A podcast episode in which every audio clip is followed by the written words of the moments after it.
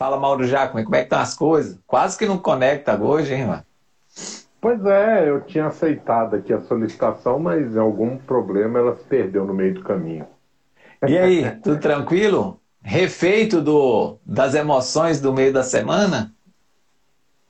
Rapaz, nem estava é, é, assim, já, já tinha uma perspectiva que não era muito boa mesmo para esse jogo contra o Barcelona em função é, das, dos últimos acontecimentos, em função é, da perspectiva do que o Fluminense estava apresentando dentro de campo, né? E eu não via assim, uma é, uma é, uma esperança de algo que mudasse em relação aos últimos jogos do Fluminense sob o comando de Roger Machado. Então, para mim, o que aconteceu, você vem acompanhando, a gente vem fazendo lives constantes, você sabe muito bem minha opinião com relação ao Roger Machado e, e isso que aconteceu certamente era o, o destino previsível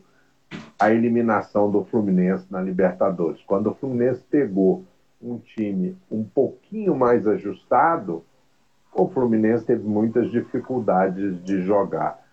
Né? A gente vê a primeira fase do Fluminense foi boa, apesar de alguns altos e baixos, né? fez um ótimo jogo contra o River Plate lá. Né? A gente tem que levar, não, é, não menosprezando de todo o placar, deixando aqui o, o, nosso símbolo aqui de Brasília, né? O, nossa marca registrada, que é do Aço Vulcão, então estou botando aqui para ficar mais claro. Mas ah, quando a gente, quando o Fluminense venceu o River Plate lá, foi um jogo em que foi muito comentado. A gente tem que levar em consideração também, o Fluminense jogou bem, realmente, mas tem que levar em consideração que o River Plate, naquele momento, vinha de 19 jogadores com Covid, tinha jogado na partida anterior, inclusive, sem goleiro, né? O, o, Pérez que fez o fez a função de goleiro naquele jogo, então o Fluminense vinha aos trancos e barrancos. Na Copa do Brasil também o Fluminense só pegou, até agora, só tinha pegado times bem fracos, né? O Criciúma, que foi a, o último time, agora vai ser a primeira vez que o Fluminense vai pegar um adversário, um adversário é, de primeira linha, né? Que é o caso do Atlético Mineiro. Então, agora a gente tem na segunda-feira o primeiro jogo, às 8 horas, é do Campeonato Brasileiro. Na quinta-feira é o da Copa do Brasil mesmo. O Fluminense joga na sequência com o Atlético Mineiro, são duas partidas contra o Atlético Mineiro, então agora a gente tem uma, uma real noção do, da capacidade do Fluminense dentro da Copa do Brasil. Né? Então, a, a saída do Roger é, era uma saída anunciada. Há muito tempo o Fluminense não vinha conseguindo fazer e aí é, eu concordo quando se fala algumas vezes, ah, o técnico não teve tempo de trabalhar, não, o Roger está no Fluminense há oito meses. Né? São oito meses de trabalho. São oito meses em que o Fluminense é, não, não apresentou uma sequência, tirando alguns lampejos de alguns jogos, algumas boas apresentações, mas não, nós não tivemos uma sequência razoável. Nós tivemos um campeonato carioca em que o Fluminense classificou meio aos trancos e barrancos, depois tomou um passeio do Flamengo nas finais. Depois, no Campeonato Brasileiro, o Fluminense hoje está em 15 lugar, gente. O Campeonato, carioca, o campeonato Brasileiro não está bom, está muito ruim, diga-se de passagem. São quatro derrotas consecutivas. Libertadores, o Fluminense passou da primeira fase, conseguiu passar pelo Cerro Portenho, não jogando bem, mas Cerro Portenho um adversário bem mais fraco, inclusive quando pegou o Barcelona, como eu já falei. Agora, Copa do Brasil, o Fluminense não pegou, agora vai pegar o Atlético Mineiro, enfim. Os resultados, Délio, é muito mais em função de, um, de uma, vamos dizer assim, de um abismo técnico com os times que ele enfrentou, por exemplo, na Copa do Brasil. Né? E na própria Libertadores, o Cerro está muito mal, o Cerro não está bem. O Cerro, inclusive no Campeonato Paraguai, está muito mal. Né? E, ou seja, é, é, o, o, Roger teve tempo suficiente para apresentar algum resultado e não conseguiu. O time do Fluminense é um time que jogava muito mal. Você mesmo, por mais de uma vez, comentou sobre isso, que você assistiu o jogo do Fluminense e o Fluminense não conseguiu fazer uma apresentação é, razoável, uma, uma apresentação mínima com um elenco que tem, que não é grandes maravilhas, mas tem um elenco que pode entregar um pouco mais, bem mais do que vinha entregando sobre uma forma de jogar, sobre um conceito de Roger Machado. É, a troca está feita já. É, o Fluminense anunciou que vai, vai efetivar o auxiliar Marcão, né?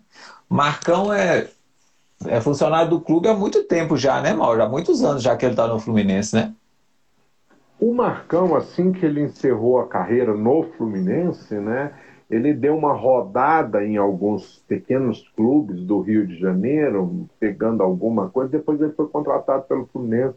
E ele há muito tempo é funcionário do Fluminense, seja trabalhando nas categorias de base, seja sendo auxiliar técnico é, do Odair.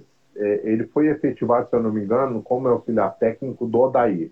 Depois foi, é, é, ele foi efetivado como auxiliar técnico do Roger, só que em alguns momentos ele desceu em algumas categorias para dar uma força nas categorias e agora assume o, o, o time de cima pelo conhecimento que ele tem, né? Agora, assim, é, para mim é um pouco questionável, Odélio, a, a, a efetivação dele. Né? Eu não sei se o, o, o Marcão ele tem uma ele tem é, qualidade para um final de ano que promete ser de muitas emoções. Se você me perguntar assim seriamente, eu acredito o Fluminense passando pelo Atlético Mineiro na Copa do Brasil? Não, não acredito.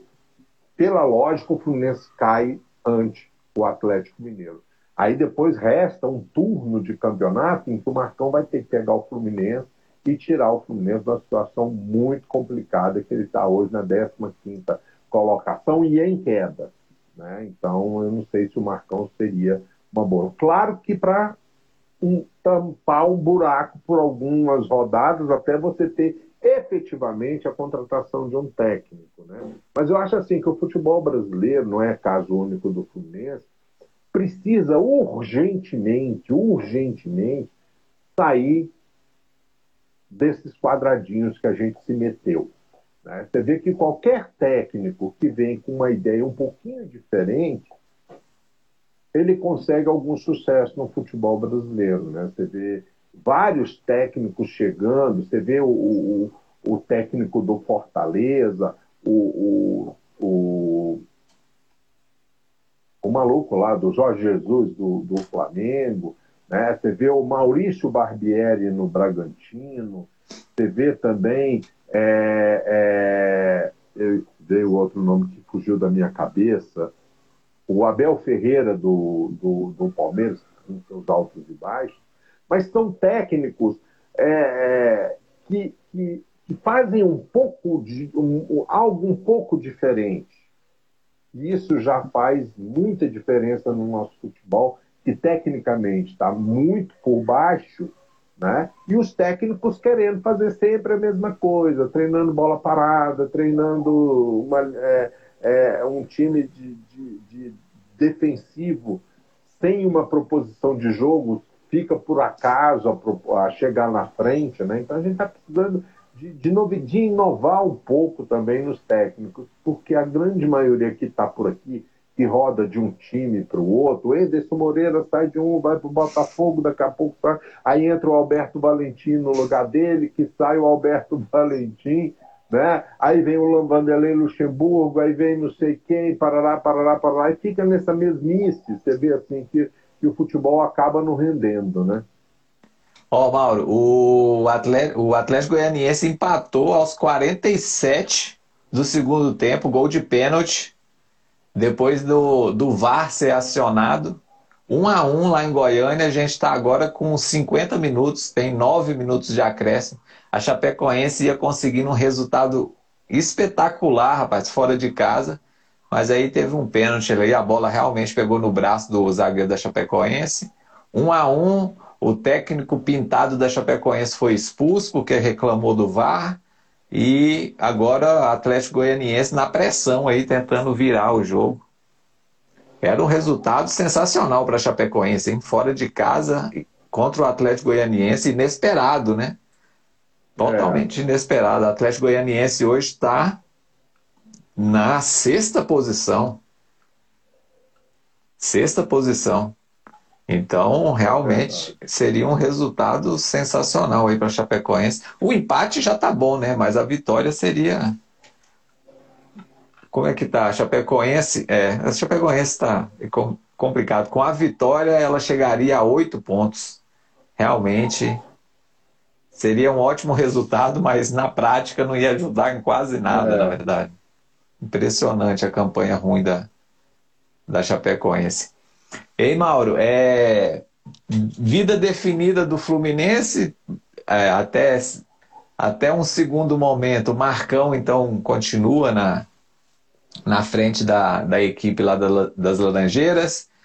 Outro time também que foi eliminado nessa semana e que o técnico também já vem começando a, a, a pesar um pouco as reclamações em cima do trabalho dele é o Diniz, né?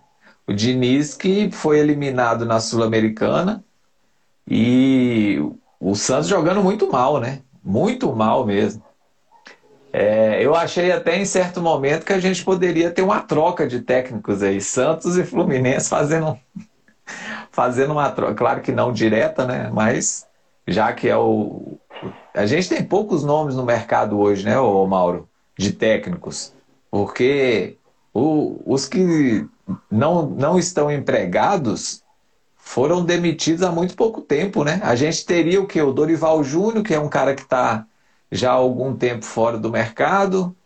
É... Não tem mais nome, né? Os Thiago outros. Largue, que está aí também. É, pois é, assim, não, não, tem, não tem muita, muitas opções também, né? O Bahia, inclusive, foi buscar o nome de um estrangeiro, vou até recuperar aqui, é, mas assim, e um nome bem duvidoso, hein? Eu fui dar uma olhada nos trabalhos do, do Diego Dabove, é o novo técnico do Bahia.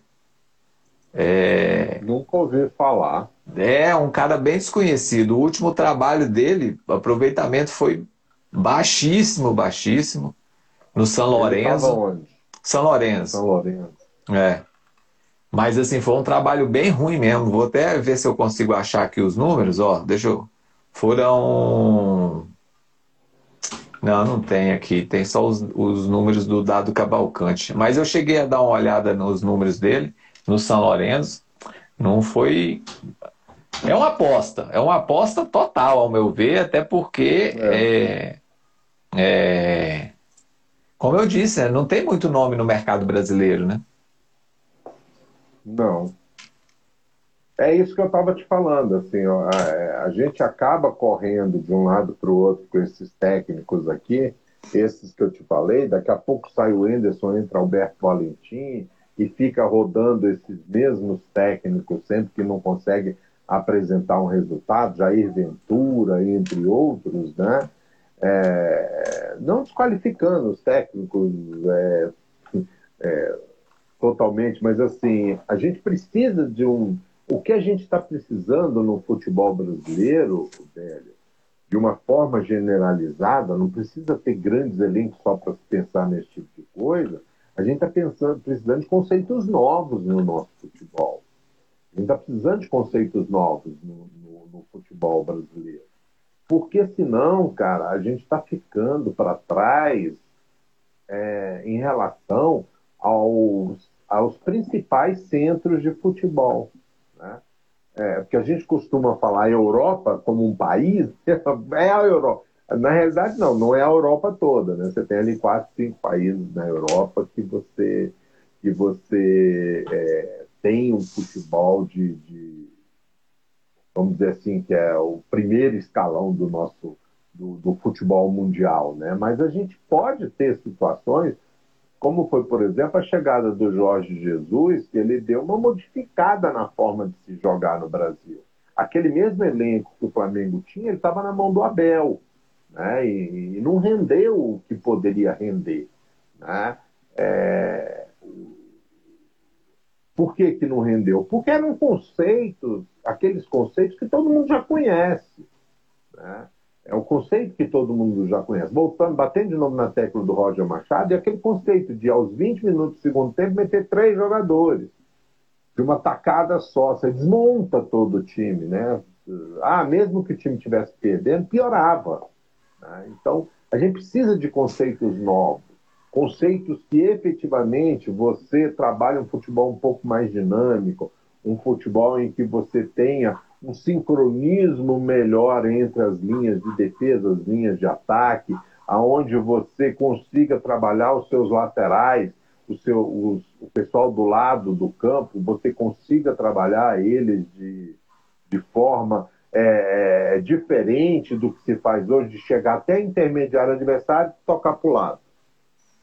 Você pega assim, a, 99% dos laterais do nosso futebol chegam na intermediária adversária, o que, que eles fazem? Toca para o lado. É isso que você vê todo, praticamente todo jogo. Né? O time que consegue fazer algo diferente disso, né, consegue fazer algo diferente disso, estou falando só de um detalhe do jogo, falando só do cara que anda no lado do campo. Se você consegue fazer algo diferente disso, você consegue é, é, é, desmontar o adversário, porque ele não está pensando nisso. O técnico do time adversário, o jogador do time adversário, não estão preparados para esse tipo de coisa. Eles estão preparados sempre para a mesma coisa. Para treinar bola aérea, para treinar é, isso, para fazer aquilo. Mas assim, quando você pensa de uma forma um pouco diferente, né, você vai mais longe, você consegue coisas diferentes. Né? Mas a gente fica sempre nesse círculo vicioso, sempre é, desculpa repetir sempre, do Anderson Moreira pula para o Alberto Valentim, que volta para o Vanderlei Luxemburgo, que entra no Anderson Moreira, e fica nesse ritmo aí, nesse, nesse, nesse círculozinho aí de, de, de que você não chega a lugar nenhum. Oh, Até o... porque os dirigentes dos clubes, eles não, não estudam o mercado. Ah, pouca gente entende futebol. Exatamente. Se você pega, pensar assim, ah, vamos procurar, você vê assim, o futebol, o, a, o futebol argentino tem produzido muitos técnicos, né? Você vê muitos técnicos para a nacionalidade argentina e bons técnicos. Né? Mas se perguntar para dirigir, ninguém sabe. Fica todo mundo esperando quem aparecer na porta do clube, bater na porta do empresário. E aí aquele empresário que você tem maior ligação é aquele cara que vai botar quem ele quer dentro do seu clube. É isso que acontece. Ó, o Dabove, Diego Dabove, o último trabalho dele, é o novo técnico do Bahia. O último trabalho dele foi no São Lourenço, esse ano ainda.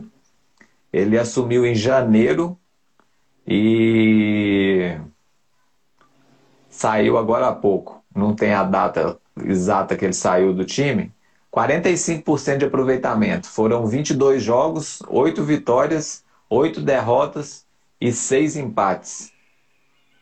Sofreu mais gol do que fez. Fez 26 e sofreu 28. É, e agora ele chega no Bahia aí tentando tirar o Bahia de uma situação complicadíssima. O Bahia é 13 terceiro colocado. É, uma sequência de um, dois, três, quatro, cinco, seis, sete jogos sem vitórias. Então, assim, uma situação complicadíssima do, do Bahia. E já está jogando, inclusive, né? Bahia e Grêmio. Já, já tá rolando a bola. 19 horas. Já. Já acabou de começar. Bahia e Grêmio. E terminou em Atlético Goianiense 1, Cuiabá 1. O, o Cuiabá não, Chapecoense 1. Chapecoense chegou a seis pontos e o Atlético Goianiense, a 24, é o sexto colocado. Atlético Goianiense, nesse momento, né? Começou também neste momento Operário e Vasco. Grande Operário e Vasco. Aliás, Vasco fazendo aniversário, né? Hoje. Uhum. É, e com protesto, muitos protestos da torcida né, em frente a São Januário. É, a torcida reclamando muito da, da situação atual do Vasco, né? Que convenhamos já é uma situação de algum tempo, né? Não é, não é uma novidade, infelizmente, para a torcida do Vasco essa situação que ele está hoje. Já a quarta queda para a Série B e cheio de dívidas, sem nenhum horizonte que, que é, traga alguma esperança para o torcedor Cruz Maltino. Então, realmente, situação bem complexa lá no Vasco da Gama. Perdeu na última rodada para o Londrina em casa, né? Perdeu para o Londrina em casa. Exatamente, 2 a 1 um, e a, foi executada uma dívida de quase 100 milhões de reais né, do Vasco da Gama, a justiça determinou. O Vasco está recorrendo, porque se tiver que. Se realmente a dívida foi executada, é assim, é um. É, é uma situação, olha, bem preocupante, viu? porque uma dívida de 100 milhões de reais assim, é, do dia para a noite, se pagar, é, é, é, quase uma declaração de fechamento das portas do clube, né? Porque não tem condição é de pagar uma dívida desse tamanho de uma vez só. É, boa noite aí, Luiz Fernando. Está na, na décima colocação. Na Série B, né? Está considerando esse empate agora, né? Esse pontinho. É. Boa noite aí para o Luiz Fernando que chegou aí também. O Marcelo também deu um alô aqui mais cedo. O pessoal lá do Ninho do Urubu chegou também. Ô Mauro, vamos falar então rapidinho, rapidinho não, vamos falar da Libertadores. A gente falou já do, do Fluminense, né? Um pouco, passando principalmente pela consequência da eliminação do Fluminense, né? Que a consequência acabou sendo a demissão do, do Roger Machado. É, vamos, vamos falar de na ordem, né? Na sequência, primeiro jogo que a gente teve é, a primeira definição, né? De semifinalista, o clássico de São Paulo, o Palmeiras simplesmente atropelou o São Paulo, né? Eu vi o jogo todo e eu acho que foi o, o, a junção de duas coisas. Uma partida muito boa do Palmeiras, muito boa do Palmeiras, principalmente porque o, o Abel Ferreira achou um posicionamento para o Dudu, que jogou entre a, a defesa e a volância do São Paulo, e ele acabou com o jogo ali.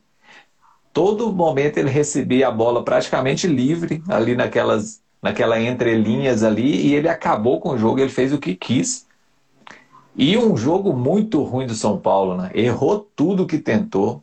A, a linha de ataque do São Paulo foi, foi um negócio de deixar o torcedor pé da vida, viu? É, ao final de tudo, placar mais do que justo, né? Foi um atropelo, principalmente no segundo tempo, né, mano? principalmente no segundo tempo, é porque o São Paulo, se você é, ver o jogo do e só olhar o São Paulo em campo, esquecer o Palmeiras, olhar o São Paulo do primeiro ao, ao centésimo minuto, né, que um jogo hoje em dia chega mais ou menos a quase isso, completo, é, o São Paulo fez rigorosamente a mesma coisa do começo ao fim rigorosamente a mesma coisa do começo ao fim. Os seus zagueiros, Miranda, ele entrou com três zagueiros, né? Entrou com o Miranda, o Léo e o Arboleda. Então, a bola ia de um para o outro para o outro, de um para o outro para o outro. Às vezes chegava pela direita, o, o, o lateral direito, que tem quem estava ali era o Daniel Alves, e chegava pelo lado esquerdo também é, o lateral que eu não me lembro bem. Ah, era o Sara, Gabriel Sara estava jogando de ala esquerda, uma coisa meio estranha. No meio de campo, Luan trabalhando, quer dizer, o jogo inteiro a bola passando no pé desses caras. E o interessante que vendo pela televisão, raramente, às vezes São Paulo ficava assim nos 10 minutos, durante 10 minutos de jogo, né, num pedaço, num período de 10 minutos, o São Paulo ficava 80% com a bola no pé mas você não via na imagem o goleiro Everton. Você viu que a linha central e o, a bola rolando de um lado para o outro, de um lado para o outro, de um lado para o outro. Até que o Palmeiras recuperava a bola e toda vez que o Palmeiras recuperava a bola, o fim da jogada era, como gosta-se de falar hoje, no terço final do campo. né? Então era, era, é muito interessante esse tipo de jogo. O São Paulo ficava com a bola, não conseguia, não conseguia evoluir. O Palmeiras recuperava a bola, conseguia chegar perto do gol do goleiro do Thiago, do Thiago Volpe. Então aí você explica os 3 a 1 fora os outros gols, mais uns dois ou três gols que o Palmeiras perdeu, gols, é, aqueles gols assim feitos, né, que o Palmeiras perdeu. Poderia ter sido demais. É, o Palmeiras jogou muito bem, o Dudu jogou muito bem. E o Crespo foi muito mal também nas alterações, eu achei. O garoto, o Rodrigo Nestor, era o melhor em campo, na minha visão, no time do São Paulo. E no intervalo ele tirou o menino, é, colocou um, um meia ofensivo é, que praticamente nunca faz nada no time do São Paulo. Como é que é? Carneiro, né? Alguma coisa Carneiro, esqueci o nome dele agora. É... Não, Rojas. Tirou, tirou o Luan, que era o cara de contenção, e colocou o Vitor Bueno. Virou assim. É... o Crespo foi bem Vamos mal nas alterações. Foi bem mal nas alterações. Que... E um jogador que eu esperava que ele fosse colocar era o Reinaldo. Para um time que estava jogando com três zagueiros, o Reinaldo era muito mais indicado de ala esquerda do que Gabriel Sara. É. O Reinaldo é, assim... é, um cara que chuta bem, o Reinaldo é um cara que cruza bem, o Reinaldo é um cara que dá as loucas nele, mas é um cara que vai para frente, né? E o Gabriel Sara era aquele ala que pegava a bola e tocava para o lado, pegava a bola e tocava para trás. É porque é o meia, né? Ó, é o meia, né? O Sara. Não é, ele não é esse cara para trabalhar encostado, não. Pelo menos eu vejo assim, né?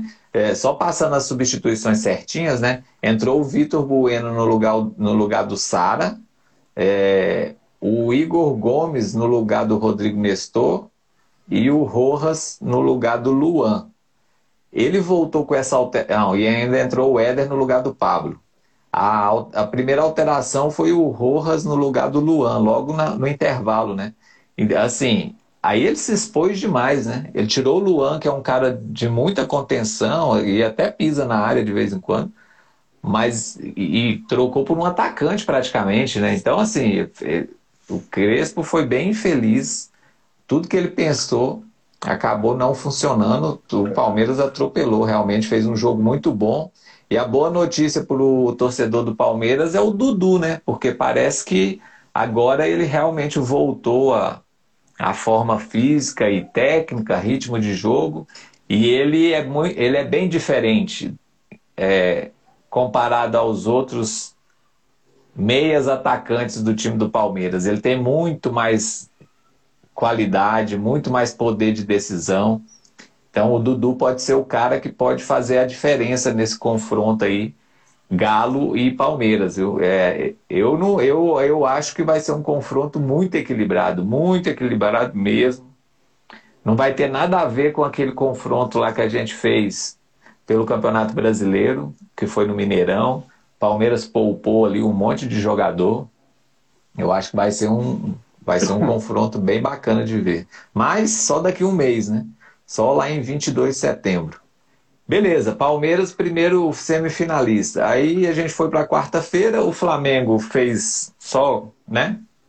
Foi um, bem protocolar, né? Só foi ali para resolver mesmo, porque já com a vantagem grande demais, acho que nem compensa falar muito desse jogo. E aí a gente você teve... teve lá, né? Você, é, você teve no jogo. Eita, caiu o celular do Délio Mendes. Uma queda do celular, mas aí, ó, tá, tá todo só o celular vivo, caiu. Tá, tá todo mundo vivo? Tá todo mundo vivo? Tá, bagunçou um pouco aqui, né? Cada um foi parar num lado, mas tá um pouco. O, o, su, o suporte do meu celular simplesmente desmontou sozinho aqui, vai. Que susto. É, é. Espero que esteja todo mundo bem aí do outro lado. Tá todo mundo bem. Todo, todo mundo, mundo bem. inteiro. Porque tem, tem jogo, ainda continua o jogo. Tem que estar tá todo mundo. Departamento médico tem que liberar todo mundo. É, eu fui lá, né, Mauro? Eu tive lá fazendo o jogo, mas assim, foi um jogo bem, bem tranquilo. O Flamengo numa preguiça danada e acabou, mesmo com preguiça, fazendo um resultado muito fácil. É, mas aí na quarta-feira a gente teve o jogão, né? Galo e River Plate, e o Galo também, tipo, assim, é, o placar foi, foi bem contundente, o, o River teve oportunidades, o goleiro do Atlético foi muito bem de novo, né? Eu que tenho um pé atrás com o goleiro do Galo, mas ele foi bem demais né? nesse jogo. Mas o Galo foi muito melhor que o River, né, Mauro?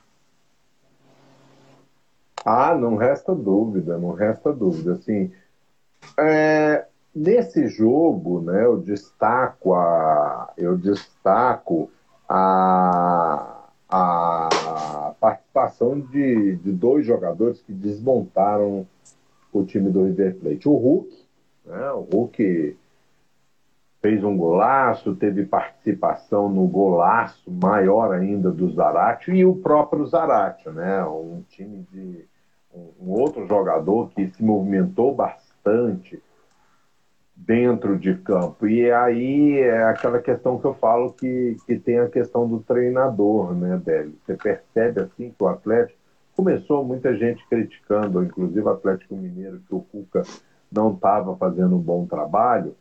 É, eu acho que assim muito mais por conta de que ele ainda achando o seu time ideal, né?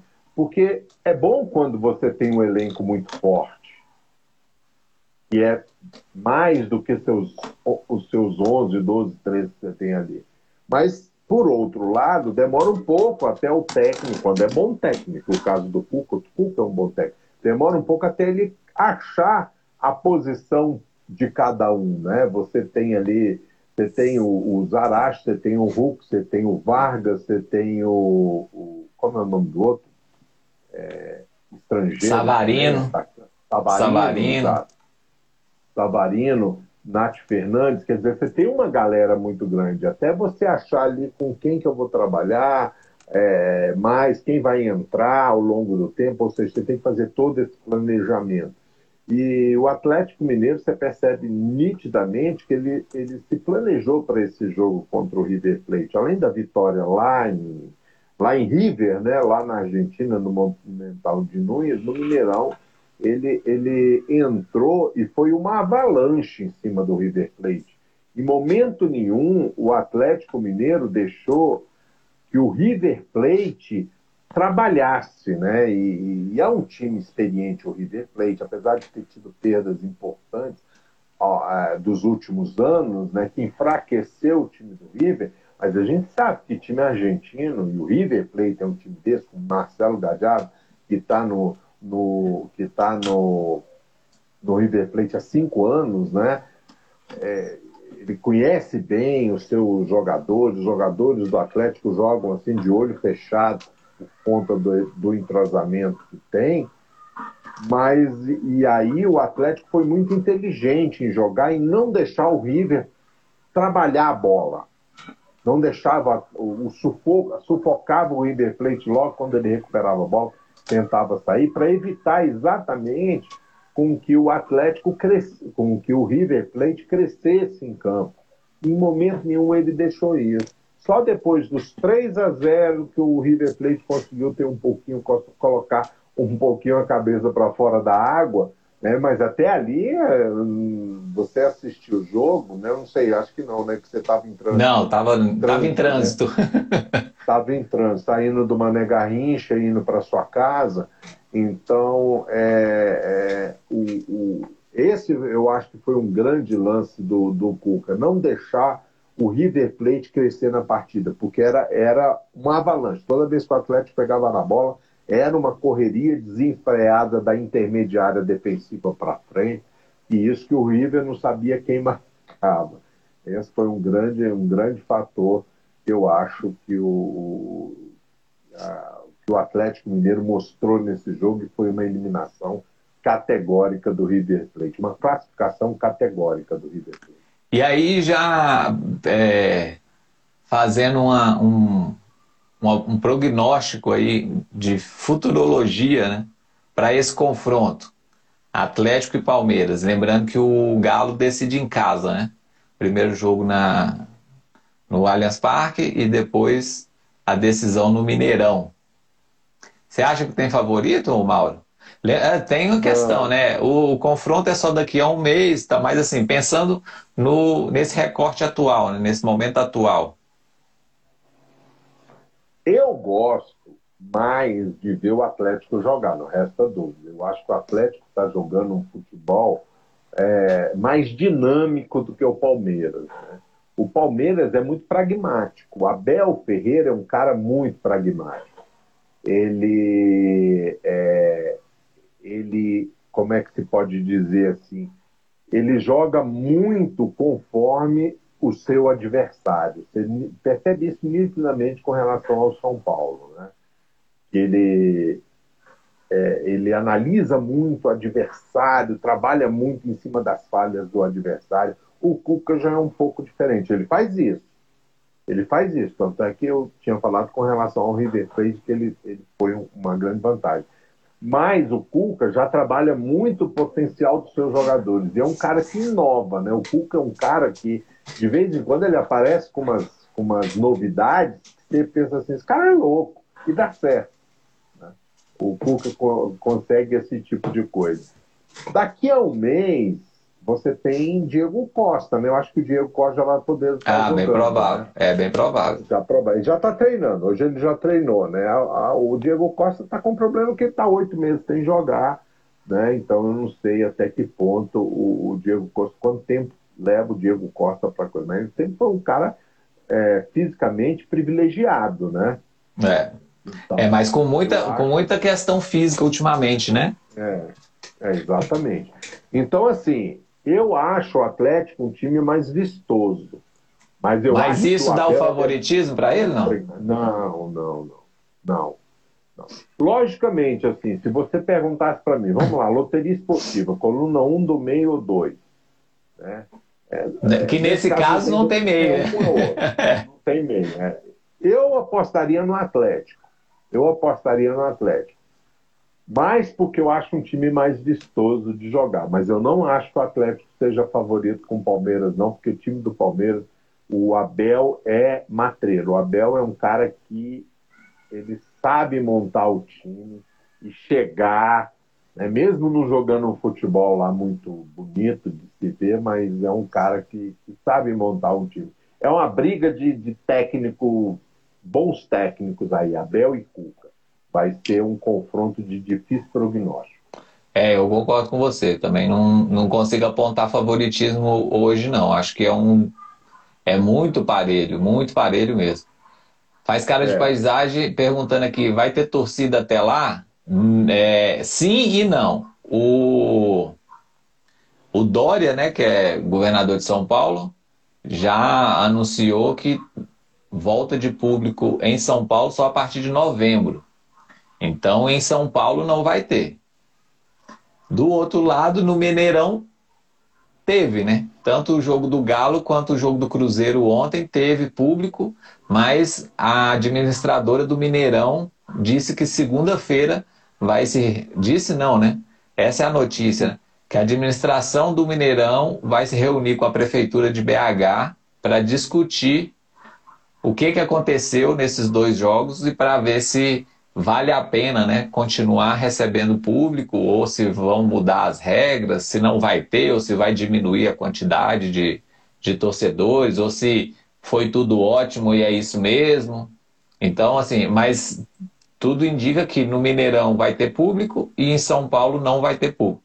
E o, e o presidente do São Paulo já comunicou também oficialmente, né, falando como como a entidade Palmeiras e que o Palmeiras vai mandar o jogo em São Paulo. Não vai para outra cidade que porventura se ofereça aí para ter torcida. Ele vai mandar o jogo em São Paulo sem torcida mesmo. Então, nesse duelo é assim.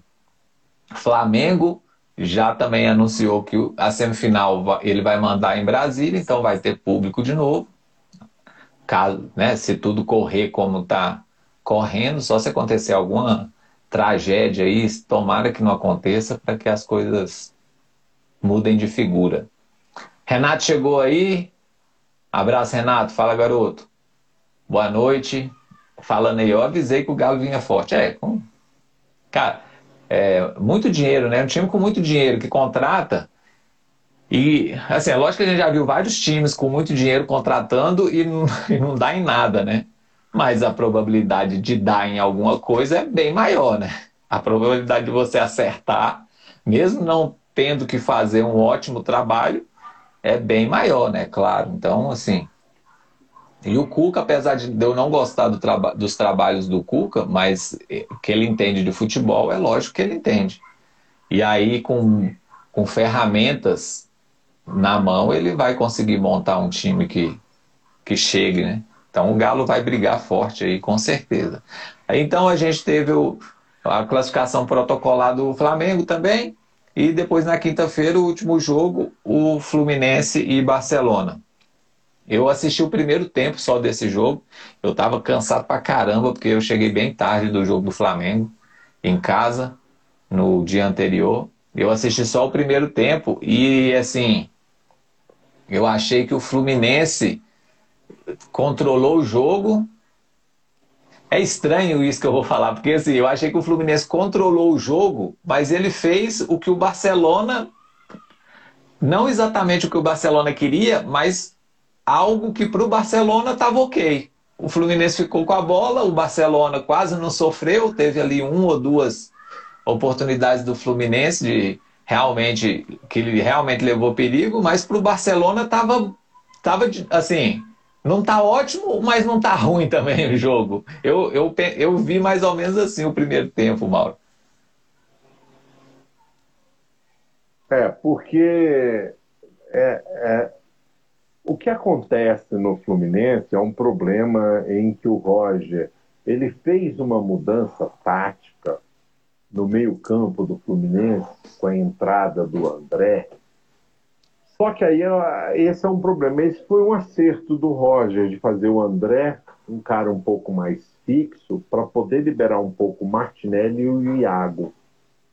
E estava tendo uma dificuldade muito grande porque na frente você tinha Nenê e Fred, que eram os caras que vinham atuando, e o Martinelli e o Iago, e você tinha um vácuo entre as duas intermediárias muito grande. Por quê? Porque hoje é isso que eu faço, que eu tenho falado desde o começo aqui da live, é você sair um pouco desse quadradinho de técnico. Você precisa ter uma marcação muito forte hoje e tem que começar lá na frente. Né? Você vê os times principais, você vê, a gente está falando em Atlético Mineiro, a gente está falando em Palmeiras, a gente está falando em Flamengo, eles têm uma característica muito forte. Nesse jogo do, do Palmeiras e do São Paulo, é, a, a gente percebia alguma coisa. Perde a bola, os, o, o, o pessoal que está mais à frente na intermediária adversária vai logo para a marcação, vai logo em cima do cara que recuperou a bola. Né? Isso foi, por exemplo, uma característica muito forte que o Jorge Jesus implementou no Flamengo assim que ele entrou. Né? E o Flamengo perdia a bola e já tinha oito jogadores no campo de ataque. O Atlético Mineiro está jogando muito assim. Perde a bola, você já tem seis, sete, oito jogadores no campo de ataque pressionando a saída da bola do adversário. Você recuperar. Primeiro você causa uma dificuldade muito grande para o adversário. Das duas, uma, ou ele vai perder a bola para você, ou ele vai ser obrigado a dar um bicão para frente. E se você recuperar a bola, você já está na cara do gol. Já está muito próximo do gol. Você não precisa construir muito para você chegar, chegar no gol, né? Então, é, é, essa, essa é uma questão é uma questão que faz uma diferença. E o, o, o Roger Machado, ele chegou para colocar o André e aí ele ter uma marcação mais forte e quebrar esse, tirar esse vácuo que existia entre as duas intermediárias, esse corredor que o adversário estava aproveitando, né? Só que ele treinou só uma vez, foi contra o Internacional. Fluminense foi até goleado pelo Internacional, apesar de que o jogo estava 2 a 2 até os 48 minutos do segundo tempo. O Fluminense tomou dois gols, 48 e 50. Né? É, mas, assim, era uma, uma, uma formação que estava dando. Que, tá, que melhorou o poder de marcação do Fluminense e saída de bola. Né? E aconteceu isso com o Barcelona, mas houve pouco treino. E deu um azar danado que o Ganso Apesar de, não, não vinha jogando muito bem ao longo do tempo. Eu até, é, eu até, você até falou o Ganso, falei, ai meu Deus, lá vem o Ganso. Mas ele estava jogando bem, ele estava jogando bem esse gol e até marcando um golaço quando ele marcou. De bicicleta, né? Exato, ele quebrou, teve fratura. Quebrou? Um pouco no jornal. Poxa, que pena, cara. Que pena. Exatamente, teve fratura. Então, naquele jogo ele estava jogando bem. Na saída do, do, na saída do, do Ganso, que ainda foi no primeiro tempo, né? Aí o, o, o Fluminense se, se, desmontou um pouco. Até porque a saída do Ganso, na hora da substituição, o Roger botou uma pessoa que botou um jogador que não era o, mais indicado. Não estou bem lembrado quem foi que ele botou, mas não a gente estava transmitindo. Não foi o que veio do Galo, como é que é o nome dele? O Casares. Isso. Casares, exato. Não era não era para botar o Casares ali naquele momento. Você tinha outras alternativas. Outro, outro erro do Roger Machado foi tirar o tirar o, o Luiz Henrique, que vinha trabalhando bem o Luiz Henrique, ele tirou o Luiz Henrique. Então aí desmontou um pouco o poder ofensivo do Fluminense. Mas, enfim, é, essa, essa, essa saída do Ganso atrapalhou um pouco ali naquele jogo, que se o Ganso tivesse continuado, eu acho que ele estava conseguindo fazer com que a bola chegasse na frente. Depois, com a saída dele, o Casares não conseguiu. Tanto é que o gol do Barcelona saiu no erro, no erro do Casares. Né? O, o Casares perdeu uma bola boba, e aí o Barcelona conseguiu marcar marcar o seu gol, que aí complicou mais ainda a vida, aí ficou muito difícil de qualquer reação dali para frente. Então, é, esse, esse foi uma, uma questão, né? E aí o Barcelona passou, mas assim, para mim o Barcelona tá de gaiato nessa história aí.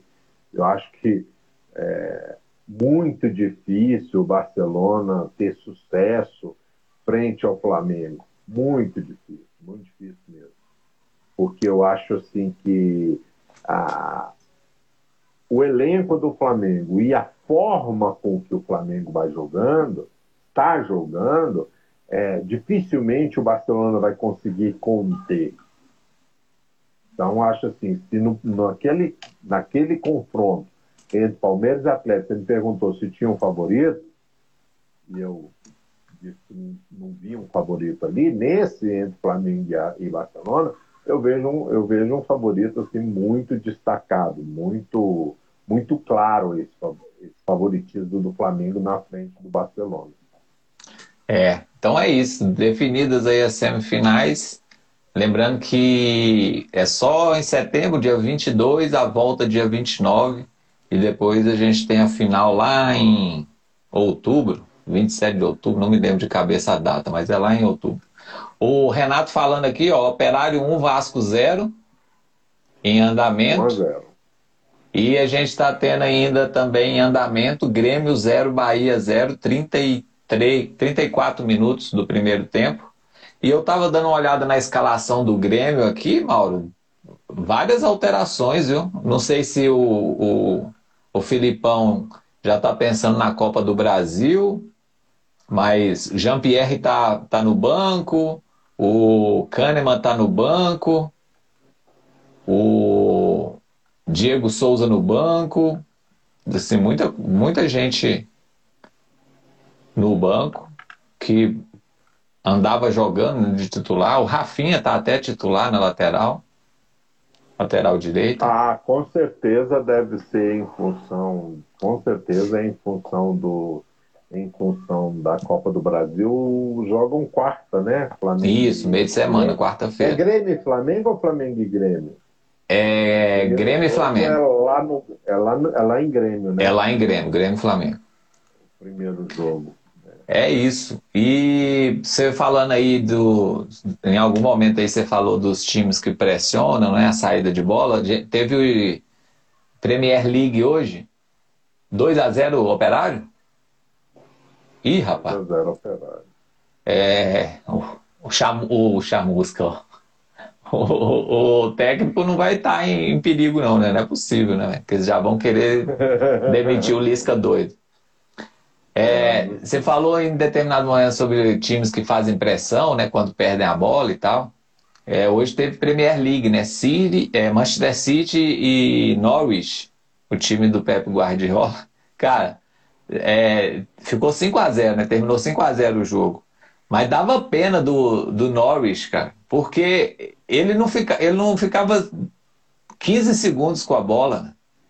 O Manchester City perdia a bola e retomava assim em 5 segundos. Era um negócio é, louco, assim, impressionante o, o posicionamento. E aí é, ficou muito claro em determinado momento, em determinado não, durante todo o jogo, o Manchester City, Mauro, não sei se você chegou a ver algum pedaço do jogo, ele atacou, ele passou o tempo inteiro com a bola praticamente, ele atacou na formação 2-3-5 o tempo inteiro. Todo o tempo que ele teve com a bola, ele ficou com essa formação. Os dois zagueiros fazendo a saída de bola, três, três jogadores no meio campo e cinco é, na linha de ataque. Gabriel Jesus aberto na direita, o Greenlich aberto na esquerda e mais um monte, uma pá de gente no meio, centralizado. Assim, bem interessante, cara, a formação que o, que o Guardiola usou. O, o, o, o Gabriel Jesus fez uma ótima partida. Ótima hoje, partida. Né? Bom, foi eleito melhor em campo, inclusive. É, exato. Ou seja, com o Pepe Guardiola ele joga, né? Tô, tô achando que o problema na seleção tá sentado no banco de reserva. Ah, mas não resta dúvida, não resta dúvida. Vai, é isso, é aquela questão que a gente está falando. Você vai pegar esses jogadores como Roberto Firmino, como o próprio Gabriel Jesus, e a gente já pode dizer disso, acho que ele está indo para a terceira temporada na Europa, né? É, outros jogadores, o Casimiro, enfim, todos esses jogadores que são titulares do Brasil, eles têm um conceito de jogo muito diferente do conceito de jogo praticado pelos nossos técnicos aqui, né? O Tite, por exemplo, tem um conceito de jogo muito voltado para a forma que se joga no Brasil e não para a forma como se joga no nível maior de competição. E esses jogadores, eles estão com técnicos que veem esse outro coisa. Então, quando você tira esses jogadores do seu habitat natural e traz para jogar dentro de uma seleção brasileira, tudo bem, pela qualidade técnica, você vai nadar de braçada nos torneios sul-americanos. Copa América, nem foi tanto que o Brasil perdeu na final para a Argentina, eliminatórios. Mas quando você chega numa Copa do Mundo, é muito diferente. Se você pegar a forma como o Gabriel o Gabriel Jesus joga na seleção brasileira é diferente da, da forma como ele joga no Manchester City. Então é difícil para o jogador, né? E até porque ali do lado dele no Manchester, na seleção brasileira, não vai ter um De Bruyne, né? Que pensa o jogo de uma forma diferente. Que aliás nem jogou é... hoje, hein? Não, exato, mas é o cara que está sempre jogando, é o cara Sim, que comanda claro. aquele meio de campo, né? Você tem aquele outro português, o Bernardo, Bernardo, Bernardo Silva, Silva. Também, né? Bernardo Silva trabalhando ali no meio, então você tem o, o alemão Gundogan, Gundogan. Né? Gundogan, Gundogan jogando ali no meio, quer dizer, quando você olha para o seu lado, não desmerecendo o cara que vai estar do seu lado, mas ele pensa muito diferente do, da forma de jogar, então é, fica meio estranho, né? Você pegar assim, por exemplo, é como você tentar é, botar no pé, você calça 40, tentar enfiar o pé dentro do sapato 38. Fica um negócio bem difícil. Não sei é, o, assim, foi boa não, viu? Foi, não, foi ótimo. Foi ótimo. Foi, inclusive, foi em homenagem a Liciane, que acabou de chegar aí é, que a Liciane está fazendo uma campanha para o Diniz voltar para o São Paulo para o lugar do Crespo, que, que eu ouvi falar. A gente já falou do São Paulo, né? E é, ainda bem que ela não escutou o que a gente falou do São Paulo. Ó, só rapidinho, a formação. Quando o City estava com a bola hoje, né? Ele ficava com a linha de dois atrás, os dois zagueiros, zagueiros, né? Que foi o Laporte e o Rubem Dias, que é um jogadoraço esse Rubem Dias, hein? muito bom. Aí a linha de meio, ele avançava os dois laterais, o Walker de um lado e o João Cancelo do outro, com o Rodri ou o Gudogan como um volante ali, no meio dos dois. E na, na, na frente, no ataque, uma linha de cinco homens. Grealish, Ferran Torres, é, Bernardo Silva, Gabriel Jesus, o Rodri ou o Gudogan, eles meio que revezavam ali. Cara, foi impressionante. O time do, do Norwich estava desesperado, porque ele simplesmente não conseguia ficar com a bola. É muito bacana ver os times do, do Pep Guardiola jogando. Muito bacana mesmo. Eu gosto, cara, gosto de ver. O cara realmente é diferenciado. Ó, continua lá, lá em Grêmio, Grêmio 0, Bahia 0, 41 minutos do primeiro tempo. Tá, o Grêmio pensei que ia sair gol agora, mas não saiu não. O, o Grêmio está na penúltima posição com 14 pontos. Nossa, que campanha do Grêmio, meu Deus, decepcionante. E o Bahia, 13 terceiro com, com 19 pontos. Então, essa é a posição atual dos dois aí no Campeonato Brasileiro. Mauro, mais alguma coisa que você acha que a gente deixou passar em branco aqui? Quer comentar alguma coisa sobre os jogos dessa rodada? Tá bom por aqui?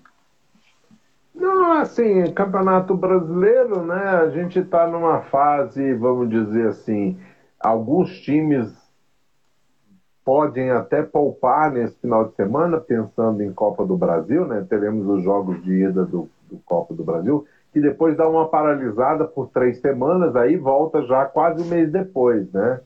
É 20 e poucos dias depois que você tem o jogo da volta, né, da Copa do Brasil, não é isso? Vou confirmar aqui um, agora. Dá uma parada, é, exatamente. Porque isso aí você tem Campeonato Brasileiro, depois você volta lá na frente. É, ó, os jogos, os jogos de ida são agora nessa semana e depois só lá na semana de 14 e 15 de setembro. 14 e 15 de setembro. Você tem quase um mês aí de diferença, 20 dias entre um e outro. Você tem três rodadas do Campeonato Brasileiro entre a ida e a volta. Então você Exatamente. vai ter três rodadas do Campeonato Brasileiro. É... Mas assim, nesse final de semana a gente tem aí uma tendência. Né? Vamos pegar aqui o, o pessoal mais de cima. O Palmeiras pega o Cuiabá em casa, se não ganhar, né? cai todo mundo. Esse aí é um jogo que provavelmente o, o, Cuiabá vai ter. O Atlético Mineiro pega o Atlético Mineiro pega o Fluminense na segunda-feira no Maracanã com um técnico novo, mas Maracanã, Maracanã ou Volta Redonda? Não, o jogo acho que não é não é no Maracanã, né? É, o Maracanã, o se não me engano, ainda vai estar fechado. É, se jogo, não me engano. O jogo Exatamente, vai ser campeonato brasileiro. Eu estou até olhando aqui, que eu não. Eu, é, na realidade. Lá em São é, Januário. São Januário. Isso. São Januário. Então, assim, a tendência é o Atlético ganhar, né? O jogo, vendo o momento dos dois times. O, depois nós temos o Fortaleza, que é o terceiro colocado. O Fortaleza vai pegar. Hoje o, com a Juventude. Hoje. Ah, hoje com Juventude fora de casa. Joguei meio enjoadinho, viu? É, bem enjoado. Bem enjoadinho. É, não é muito fácil para o Fortaleza, não. Mas, se o Fortaleza ganhar, vai estar tá bem. Red Bull Bragantino, ele vai pegar o América Mineiro fora de casa. Né? também o Red Bull que, que, que, depois da saída do Claudinho, quando o Claudinho foi para a seleção olímpica, o Red Bull começou a cair, né? E aí o, de lá ele já foi para o Zenit. Hoje eu vi o Claudinho jogando pelo Zenit. Ele fez um ótimo primeiro tempo, que foi o tempo que eu assisti do jogo do Zenit. É muito bom jogador, Claudinho, muito bom jogador. É, e ele, e ele jogou muito bem hoje, muito bem. No, no... Quem tá jogando um bolão também é o Mal, Michael, Malcolm, Malcolm. Que foi o que fez o gol do título, né? E, nossa, ele fez um golaço hoje, um gol muito bonito. E toda vez que ele era lançado em velocidade, ele é muito forte e é muito rápido. Impressionante a velocidade dele. E aí ele deu muito trabalho. O Zenit caiu muito no segundo tempo que empatou, né? Mas eu não vi, porque jogou muito bem no primeiro tempo, podia ter feito uns 3 a 0 No segundo tempo foi 1 a 1 O final do jogo foi 1 a 1 Acredito que o, o Zenit tenha caído de produção. Mas o Bragantino, que depois com a saída do Claudinho, caiu muito de produção. Então tem um páriozinho meio difícil. Depois do Red Bull vem o Flamengo, que pega o Ceará Joguinho chato também. Esse jogo de Ceará e Flamengo lá no Castelão amanhã às 16 horas. Ceará é um time que vem, né, que vem é, no, fazendo um bom campeonato brasileiro, de altos e baixos, né? Ganha, perde, ganha, perde, ao contrário do Fortaleza que ganha mais que perde. Que, que vinha numa sequência, sequência muito grande mas, Mas que está sempre ali na primeira página, né, Mauro? Não, tá sempre ali sétimo, oitavo, sexto, tá sempre por ali, né? É. Então, assim, de destaque nesses nos jogos de amanhã são esses aí, né? Você tem um jogo de nome que é Santos Internacional, mas os dois times não estão numa fase lá muito boa, né? É... Então o jogo fica por esse Atlético Paranaense e Corinthians também, dois times de altos e baixos. Então é isso. Acabei falando aí, falei falando todos os jogos.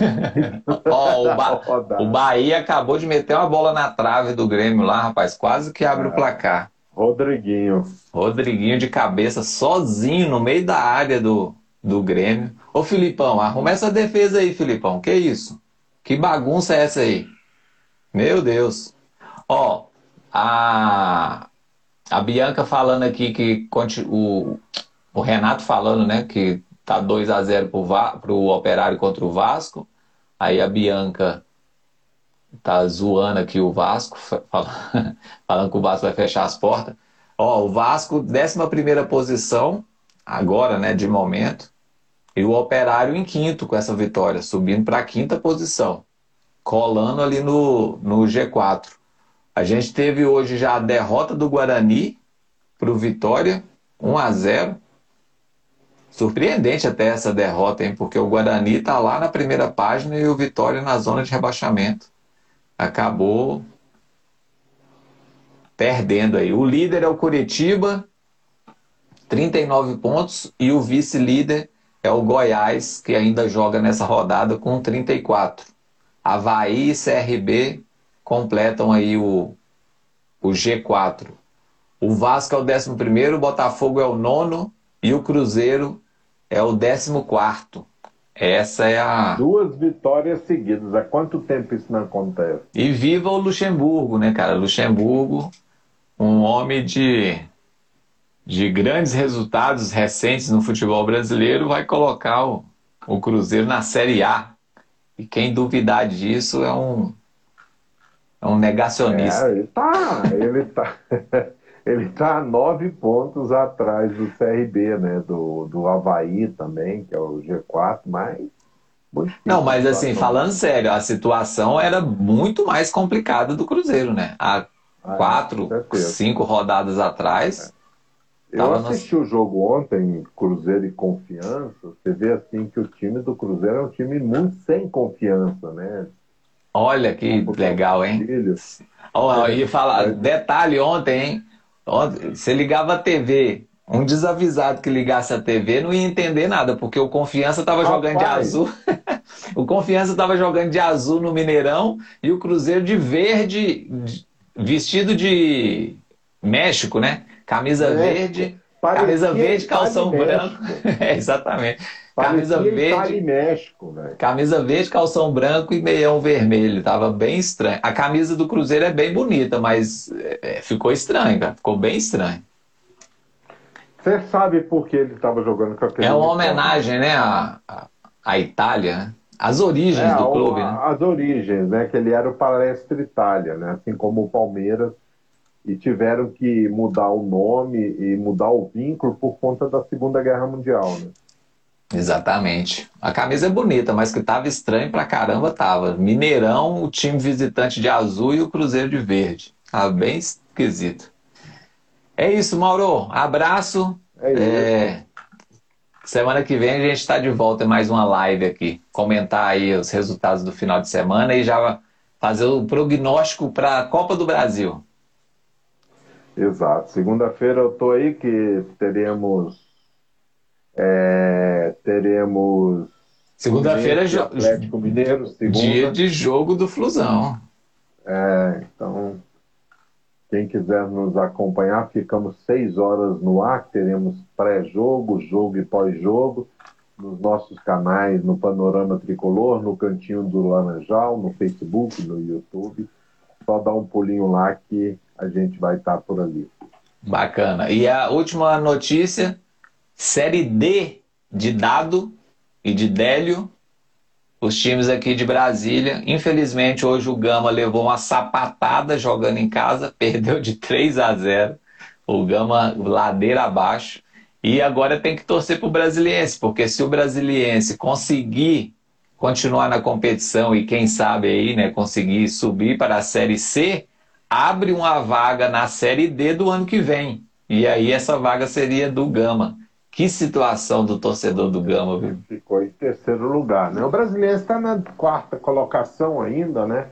Ele está na quarta colocação e ele enfrenta amanhã Nova Mutum, né? Nova tá Mutum, um fora de casa. Na frente dele, fora de casa. Então o brasiliense, é, como são 14 rodadas, né? Ainda faltam três rodadas para o brasiliense, é fundamental que ele ganhe amanhã.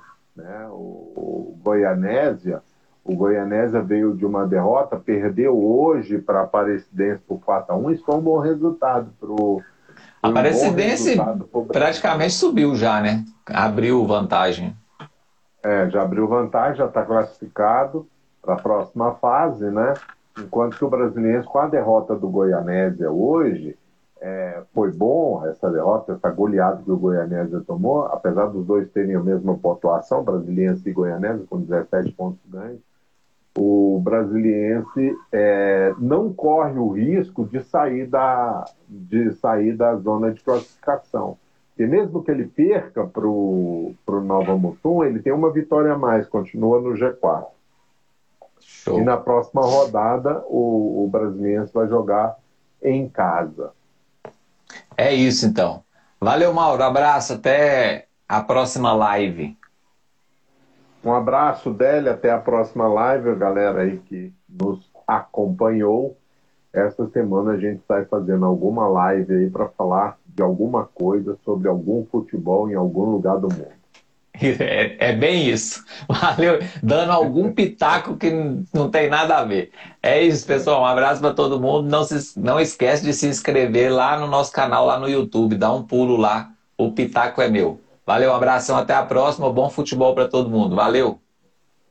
Valeu, um abraço.